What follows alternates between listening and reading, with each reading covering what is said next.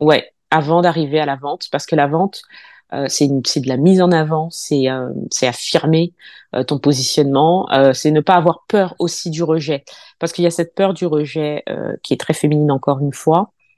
Je généralise pas parce qu'il y a des femmes qui ne l'ont pas, mais euh, quand on commence à vendre, il faut accepter. Ça, c'est les premières premières formations en vente. Accepter le rejet. Mm. Accepter que tu auras des personnes qui ne vont pas vouloir de ton service ou de ton produit. Vanessa Coipel est consultante en marque de cosmétiques. Elle propose toute une stratégie de lancement pour les marques de cosmétiques, de la vente à la vision long terme et même aux barrières mentales. Elle nous livre ses conseils et ses secrets pour se mettre en avant et bien sûr, elle nous parle de son parcours. Un épisode très intéressant que je vous invite à écouter jusqu'à la fin. Bienvenue sur Médita le podcast. Mon prénom est Dado. Connais-tu ce proverbe africain qui dit C'est au bout de la vieille corde qu'on tisse la nouvelle Tu n'as pas encore compris l'interprétation, ce n'est pas très grave, tu comprendras à la fin de l'épisode. Aujourd'hui, je suis avec Vanessa Coipel, la fondatrice de Cosmétique Academy. Elle va tout nous dire, elle va nous expliquer en quoi consiste euh, son académie, tout ce qu'elle a créé. Bonjour Vanessa, Bonjour, ça va? Comment vas-tu? Très bien, très bien. Parfait. En tout cas, je voulais te remercier euh, d'avoir accepté mon Ah invitation. bah écoute, merci. Moi, je suis très contente aussi euh, d'être invitée parce que j'ai déjà écouté plusieurs de tes épisodes. Donc, euh, je suis très alignée avec ce que tu fais et ce que tu proposes. Donc, pour moi, c'est parfait. Et est-ce que tu pourrais te présenter dans un premier temps pour qu'on puisse savoir qui tu es réellement? Très bien. Bon, écoutez, moi, c'est Vanessa Coipel. Euh, je vais avoir 41 ans, là, dans quelques Je ne les jours. fais pas du tout. Bah, c'est gentil, tant mieux, hein, merci. Ça doit être un, ça doit être de famille. Ma mère aussi ne fait pas son âge. Ouais. Euh, ouais, ouais, ouais, ça doit être de- quelque chose qui doit être transmis de famille. Tant mieux, hein. On préfère ça que le contraire. C'est vrai. Euh, moi, je suis entrepreneuse, ça fait déjà depuis 2018. Donc ouais, ça fait depuis 2018 que je suis entrepreneuse. Euh, j'ai fait pas mal de choses. J'ai fait pas mal de choses qui ne se ressemblent pas forcément, mais toutes ces choses euh, juxtaposées les unes avec les autres, euh, je pense, enfin moi je crois pas au hasard, je pense qu'elles m'ont permis de faire ce que je fais aujourd'hui. Sinon, je suis maman de deux enfants, un garçon de 5 ans et une fille de 11 ans également. Voilà, En tout cas, félicitations. merci. Et euh, pourquoi tu as fondé justement aujourd'hui Cosmétique, Cosmétique Academy? Alors, euh, c'est marrant, mais ma mère m'a dit il y a quelques, quelques mois, euh, on, parlait de Cosmétique Academy, et elle m'a dit, mais tu sais que déjà depuis que tu avais euh, 17 ans, euh, tu avais déjà parlé de ça. Je lui ai dit, ah bon, mais j'avais complètement oublié, en fait. J'avais complètement oublié, Mm. euh, mais je voulais rentrer dans une école de maquillage, Hmm, et j'avais ma meilleure amie qui voulait rentrer dans une école de coiffure. Donc, euh, j'étais déjà, en fait, euh, euh, en tant que jeune, jeune adulte, j'étais déjà euh, un peu sensible à, à tout ça. Et À puis la ensuite, beauté, au euh, maquillage, voilà. Ouais, je suis très féminine. Je, c'est vrai que je suis très féminine, donc euh, bon, j'ai toujours été sensible à tout ça. Après, j'ai laissé cela de côté, et puis j'ai choisi euh, une autre voie.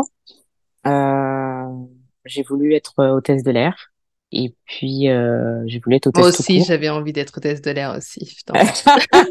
C'était un peu le rêve de celui de les tout le monde. filles, ça. hein. Ouais, Exactement. c'est normal. C'est Ouais. normal parce que c'est très, jusqu'à maintenant, c'est toujours c'est assez très féminin, tu sais, c'est, je trouve que ces Oui, mères, elles ont cette aura, ce charisme qui donne envie, ouais, cette élégance. C'est exactement ça. C'est exactement ça. Et je pense que euh, j'ai peut-être voulu retrouver euh, ce côté-là à travers justement la posture de thèse de l'air, l'uniforme. J'ai toujours aimé l'uniforme, que ça soit pour les hommes ou les femmes. euh, j'ai toujours aimé le port de l'uniforme, justement pour ce côté charisme qu'il y a pour, euh, pour euh, certains uniformes. Voilà. Donc, euh, bah, je me suis dirigée vers cette voie. Et puis ensuite, euh, bah, j'ai continué. J'ai, je suis rentrée après euh, dans une très grosse compagnie et j'ai travaillé pendant 17 ans. D'accord, très bien. Et quel a été ton déclic? Parce que, est-ce que tu es parti du jour, du jour au lendemain? Est-ce que ça s'est fait de façon progressive? Euh, pourquoi tu as quitté justement? Je pense que si tu es resté 17 ans dans la même entreprise, c'est ça? Ouais. Oui. Euh, tu étais quand même à l'aise. Oui, ah oui, oui, mais je, je, je voulais rentrer dans cette entreprise. Donc vraiment, j'ai, j'ai fait tout ce que je pouvais pour rentrer dans cette entreprise. Et puis, euh, je très jeune et j'ai fait pas mal de postes. Hein. Je suis pas restée euh, au poste où, euh, où j'étais. Euh, j'ai fait pas mal de postes et du coup, ça me convenait en tant que salarié à l'époque. Puis il y a un, un moment où on, où on fait un peu le tour. J'y avais déjà commencé à la naissance de ma fille. Je me posais déjà des questions. Mm-hmm. je suis quelqu'un de très très manuel euh, mm. et très éclectique. Euh, je, je, fais autant de la peinture euh, que du dessin. Euh, euh, voilà, je, je, suis quelqu'un qui, ouais, je, je, fais beaucoup de choses, mais parce que j'en ai besoin. J'en ai mm. besoin pour euh, créer, enfin la création, j'en ai vraiment. Je pense que c'est vital. Et du coup, le, le salariat m'empêchait en quelque sorte de euh, m'épanouir. Mm. Voilà. Et puis, tu pensais que t'étais pas, tu pouvais pas déployer ta créativité quelque part? Oui, parce qu'en fait, euh, même si euh, j'ai changé plusieurs fois de poste parce que en fait j'avais besoin de de, de de voir autre chose, d'avoir toujours cette espèce de d'adrénaline quand on crée. En fait, euh, c'est le meilleur moment pour moi quand on prend un nouveau poste et d'ailleurs ça ça s'est confirmé dans l'entrepreneuriat. Euh, c'est le moment où on est en train d'apprendre, on se lance des challenges, on est un peu encore dans l'inconnu et en fait je suis mmh, quelqu'un de très compétitive avec moi-même, pas avec les autres mais avec moi-même. Euh, et donc j'ai fait le tour dans le dans le salariat. Il fallait que je fallait que je vois autre chose et c'est ma deuxième grossesse qui a déclenché la décision. Euh... Mmh. D'accord. Est-ce que tu pourrais nous raconter? J'ai eu mon fils en 2018 justement. Euh, déjà pendant que j'étais enceinte, je commençais déjà à me former. Je me suis pas mal formée puisque euh, j'ai appris avec le salariat et puis les différents postes parce que j'ai travaillé au service client, euh, commercial, j'ai travaillé avec les grands comptes aussi, euh, j'ai travaillé pour les espaces La Première et Business Class avec des, des personnalités, des personnes euh, importantes en tout cas dans, dans cette société. Ça m'a permis justement d'avoir aussi de hautes attentes envers euh, envers moi-même et de comprendre de quoi j'étais capable et aussi d'identifier mes faiblesses. Donc du coup, j'ai je me suis formée puisque j'avais bien conscience que l'entrepreneuriat ce n'est pas c'est pas le salariat, euh, qu'il fallait que je sois euh, je sois formée. Donc je déjà enceinte, je, je me formais, puis ensuite quand j'ai accouché, euh, j'ai continué encore et puis j'ai commencé à, à lancer les premiers euh, petits business. Euh, mon fils est tout tout tout bébé et j'ai adoré ça. Et j'adorais ça. je me suis mise en congé parental, donc j'ai arrêté de travailler pendant deux ans. Et la deuxième année, j'ai repris euh, pour des raisons euh, financières, parce que c'était difficile, pas parce que j'avais envie. Mmh, mmh, Et mmh. quand j'ai repris en 2019, en 2020, pardon, euh, je, dès que j'ai repris, euh, la première phase que j'ai dit à une de mes collègues, euh, je lui ai dit, écoute, s'il y a un plan de départ, je pars. Je, voilà. Je savais quoi. Je, je savais que j'étais pas là pour longtemps. Et comment tu le savais? Tu t'es, t'as écouté la voix au fond de toi? Ouais, mm. ouais, je, j'en, en fait, euh, quand je suis revenue, je me suis dit, mais qu'est-ce que tu fais là? C'est pas possible, tu ne oh, peux pas. Parce qu'en fait, comme, ouais, qu'est-ce que je fais là? Ça dur, hein. dire, oui. Ouais, c'est dur à ressentir parce qu'en fait, quand tu as travaillé autant de temps dans une entreprise et que tu as aimé ce que tu faisais, que maintenant tu rentres, tu n'aimes plus du tout. Euh, en plus, je suis revenue dans un dans, dans un contexte très compliqué. Euh, voilà, c'était très compliqué. La RH ne voulait pas, euh, donc euh, mm-hmm. on m'a mise au placard. C'était très dur, sachant que j'ai fait des postes, pas mal de postes, donc j'ai dû me battre un peu. Heureusement que j'avais des, collègues et des, des chefs super super sympas avec moi qui qui m'ont aidé. Mais en fait, ça m'a. C'était comme si, en fait, j'ai pris ça comme un signe. Hein. Je me suis dit voilà, tu vois, c'est c'est pas c'est pas possible. Tu ne peux plus, tu pourras pas t'épanouir en fait. Mmh, mmh, mmh, donc, euh, donc voilà, je, j'étais sûre que j'allais partir. Et à ce moment-là, tu as préparé ton départ, tu. Euh, oui, oui. Est-ce que euh, aujourd'hui, tu, tu parlais tout à l'heure de la formation. Est-ce qu'aujourd'hui, tu as des conseils aux personnes qui veulent se lancer dans l'entrepreneuriat? Alors, ce qui concerne les salariés, qui sont toujours salariés, parce que la plupart sont, sont salariés, ouais, la majorité sont salariés. Euh, moi, j'ai préparé. Je suis pas partie du jour au lendemain. Mmh, mmh, mmh. Euh, parce qu'il est, il est né en 2018. Je suis partie en tout début 2021. D'accord. Donc voilà, j'ai, je savais que j'allais partir, mais je me suis préparée. j'ai fait un bilan de compétences et dans, dans ce bilan, il m'a dit, je m'en rappelle, euh, il m'a dit, euh, mais vous avez une, vous avez une âme de leader en fait. Vous avez pas, vous voulez pas euh, peut-être euh, monter en échelon, en grade et et je lui ai dit non, non, pas ici. Et c'est vrai qu'il m'a un peu, ça m'a donné un électrochoc parce que j'ai dû, je le savais, mais mais je pense que je le refoulais. Mais du coup, ça m'a permis aussi de, comme je disais tout à l'heure, d'identifier mes forces et mes faiblesses et euh, les faiblesses euh, se sont comblées par des formations. Mm. Donc, je me suis formée, je me suis dit, d'accord, tu veux partir, mais tu as deux enfants. Euh, voilà, on peut, on peut prendre des risques contrôlés. C'est ce que j'appelle des risques contrôlés, euh, parce que l'entrepreneuriat est un risque pour moi. Mais euh, si on est formé, c'est déjà, euh, c'est déjà quand même une bonne chose. Ça me paraît même indispensable. Donc, il faut préparer son départ. Il faut pas partir du jour au lendemain. Mm, mm. On part pas parce qu'on se dit, bon, j'en peux plus, je m'en vais. On prépare, on patiente et on met en place le plan d'action. Et on se forme voilà. les, euh, les failles. Ouais. Mm. Oui, ça peut arriver qu'on. Moi, j'en pouvais plus. Hein. Vraiment, euh, c'était. Euh, j'étais au bord du burn-out et tout. C'était terrible. Hein. C'était je me levais les matins et ça m'arrivait de pleurer. Je pleurais dans le parking. Enfin, ça, oh ça commençait à devenir terrible. Aujourd'hui, je ne sais pas si tu regardes même sur LinkedIn euh, les articles. Lorsqu'on lit les articles, les médias, il y a tellement de burn-out. Oui. Toi, comment tu l'expliquerais en fait tout ce burn-out, la dépression? Est-ce que les gens ils se sentent pas alignés?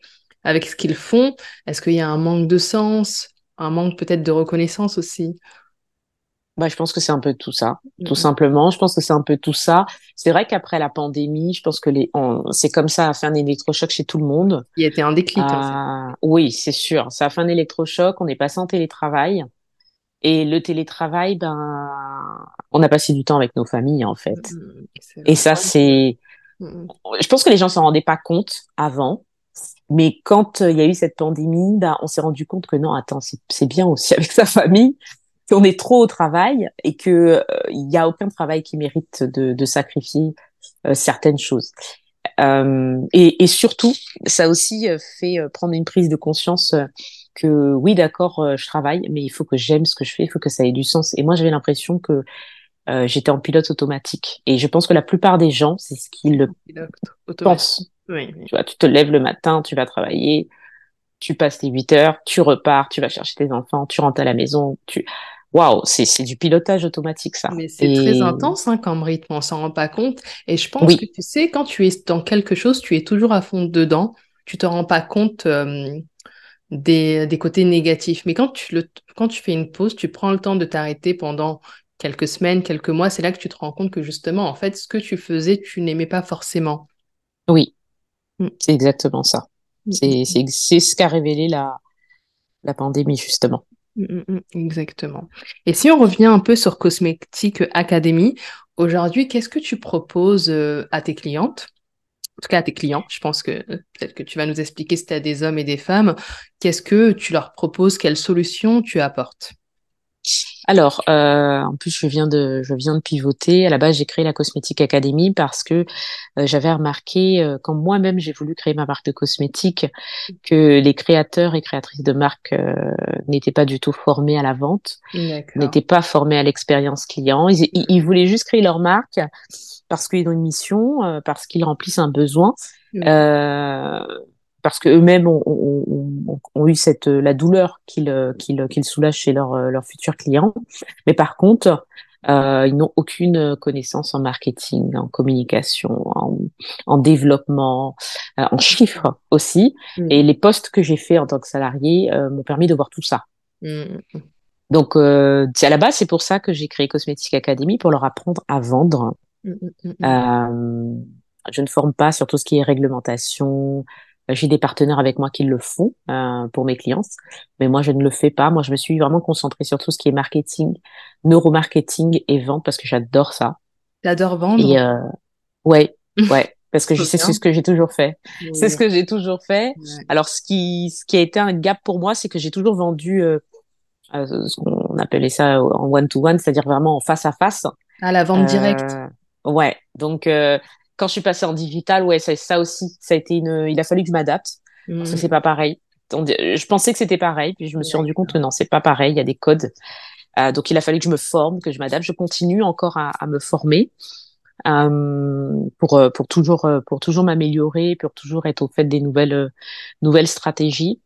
Mais euh, oui, il y a, y a, un petit, euh, il y, a, y, a, une petite réadaptation à faire euh, sur sur les réseaux quand on sort de, de, de, de, du terrain comme moi. Moi, je suis quelqu'un de, de terrain là-bas. Je préfère même le terrain que le digital, pour dire la vérité. Mm, mm. Et aujourd'hui, ce que tu parles de la vente, c'est très intéressant et c'est vrai qu'il y a plein de personnes.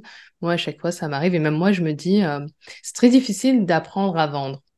C'est-à-dire, parfois, il faut déjà, tu sais, il y a la légitimité, il y a tellement de questions qui, qui entrent en compte. Je ne sais pas si tu es d'accord avec moi, tu me diras. Ouais.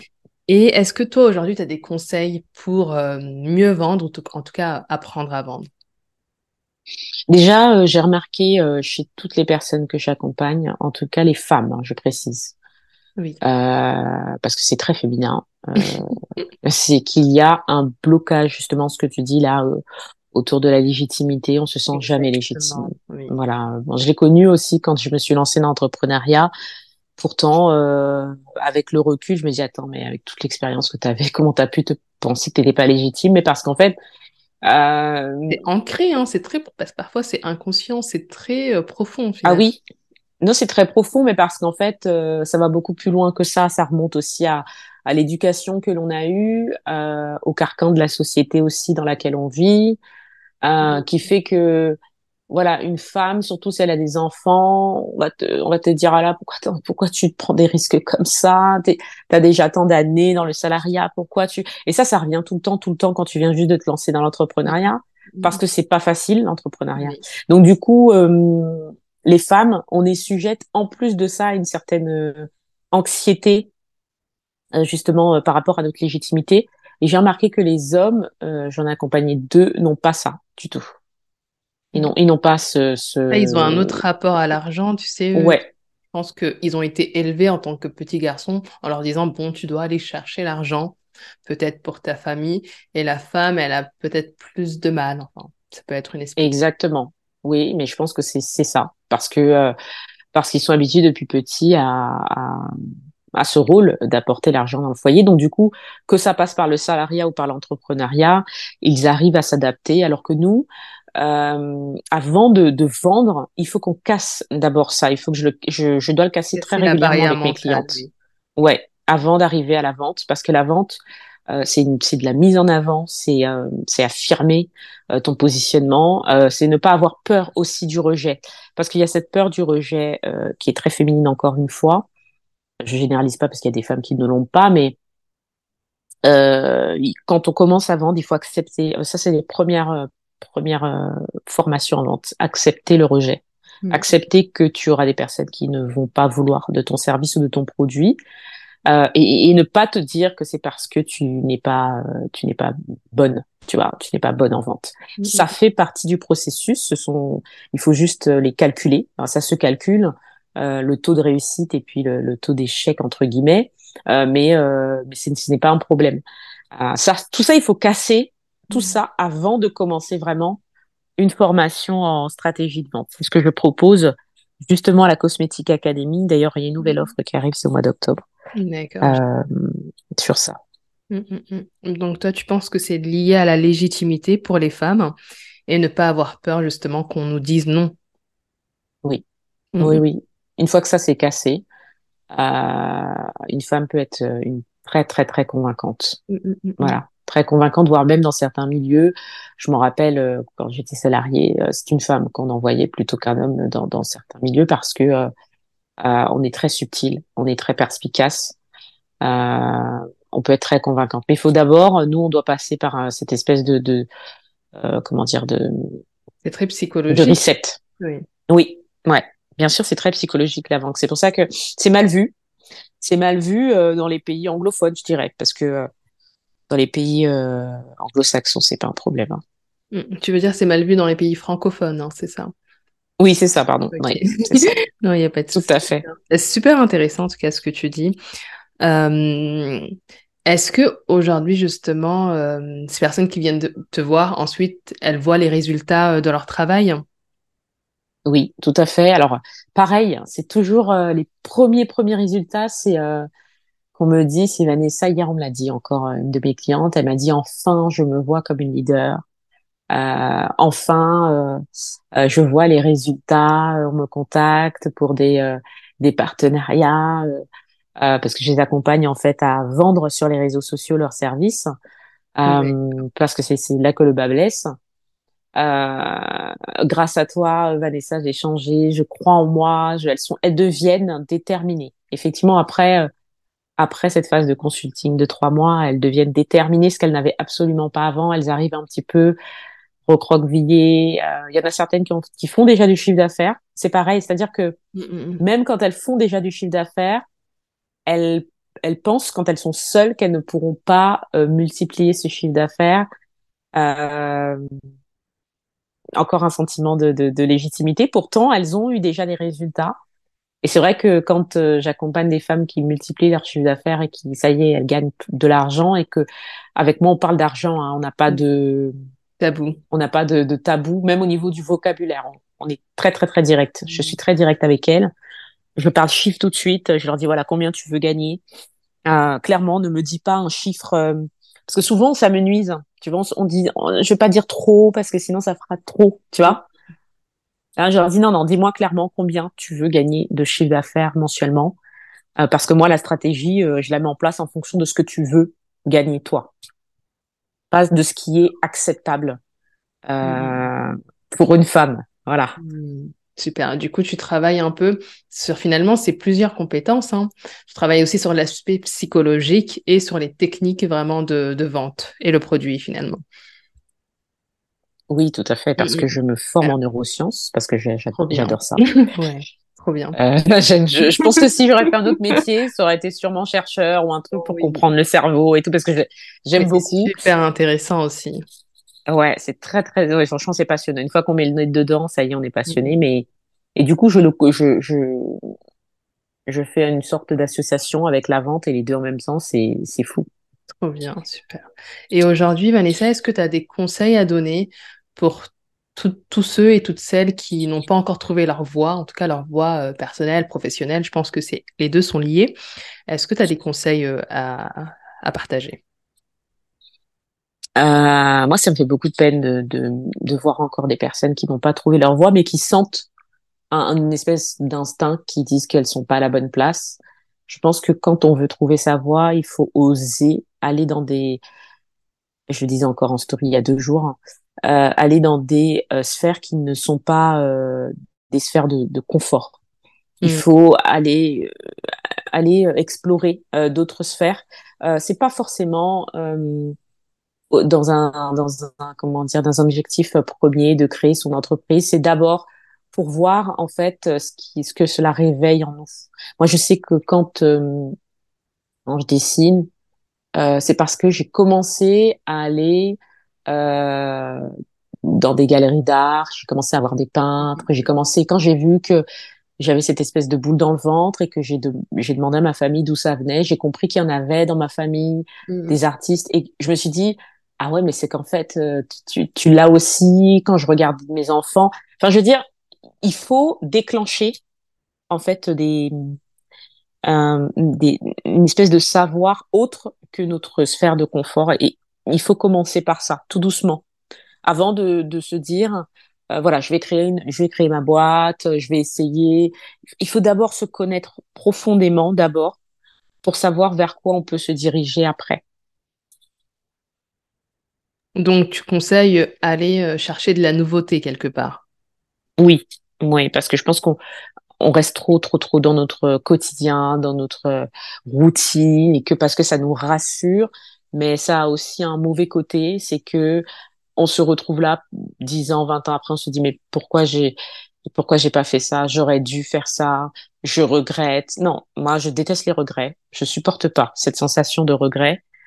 Mm. Euh, et j'assume le fait d'être un peu multipotentiel et de d'aller partout en fait. Je ne pourrais jamais me contenter d'une seule chose, mais parce que ça ça me nourrit et je pense que l'être humain est comme ça de base. Hein. C'est que on est brimé dans une société où il faut rentrer dans un cadre et faire les choses d'une certaine façon. Dès qu'on sort du cadre, euh, on se découvre, on se redécouvre.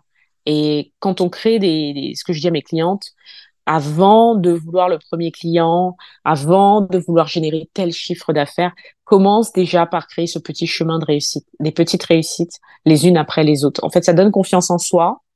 On se rend compte finalement qu'on a certaines compétences qu'on pensait ne pas avoir et on est capable d'avoir de plus en de plus de comment dire des plus grandes réussites. Mmh, mmh, mmh. tout à fait, step by step. Ouais, la construction vraiment, créer des fondations euh, qui sont assez solides. Exactement, tout à fait. Faut être patient. Il faut être patient. Tout à fait. En tout cas, merci beaucoup pour tes conseils, Vanessa. Et pour finir, en tout cas, une dernière question. Est-ce qu'aujourd'hui, tu as des lectures à nous conseiller? Alors des lectures, effectivement, je, je lis beaucoup. Je, je, lis beaucoup de livres, euh, que ça soit sur euh, sur l'entrepreneuriat ou tout ce qui est un peu, comme je disais tout à l'heure, euh, neurosciences. Voilà, j'aime bien tout ce qui est un peu poésie, etc. Franchement, j'en ai tellement que on va rester à 3-4. j'en ai tellement que des livres. Euh, c'est vrai que les livres que je lis, c'est un petit peu avancé la pour euh... la neuroscience. C'est tout ouais, tout à fait. L'entrepreneuriat, euh, l'importance de se former. Je, je, pense que oui, ça c'est bien, mais vraiment, euh, tout au début, quand on n'a pas l'habitude de lire ou qu'on est dans une, on est en train de chercher sa voie, il faut se nourrir de d'hommes et de femmes qui ont euh, accompli des choses euh, magnifiques dans ce monde et qui euh, ont démarré de rien du tout. Parce qu'en fait, ça, ça nous permet de relativiser, de se dire qu'on est mm-hmm. capable, euh, nous aussi, euh, de faire ces choses. Et je pense que dans les premiers livres, c'est les livres qu'il faut lire, c'est vraiment les livres de, de de grandes personnes de ce monde qui ont fait des, choses biographies, tu incroyables. Oui, au début, oui, parce qu'on a besoin de se nourrir des autres. Et de Après, ça dépend de, ça dépend de ses, euh, comment dire, de ses repères. Voilà, c'est ça. Je... Voilà, il y a des personnes qui, euh... qui, voilà, qui ont besoin de lire des autobiographies plutôt d'acteurs ou des choses comme ça. Moi, euh, voilà, je vais plutôt lire des choses. Euh, après, je suis très afro-centrée, donc avec, quand je lis pas mal, je lis autour de ça. Mais ça peut arriver euh, que je lise des, des, choses aussi autour de la philosophie. Voilà, ça dépend. Je n'ai pas de livre vraiment à conseiller parce que j'en ai tellement, mais je pense pas que c'est adéquat quand on quand on se cherche. Mmh, mmh, mmh, d'accord, super. Bah, en tout cas, merci beaucoup Vanessa pour euh, ce podcast. Je t'en prie, c'était très sympa. Bah, écoute, merci. En tout cas, merci beaucoup de m'avoir reçu.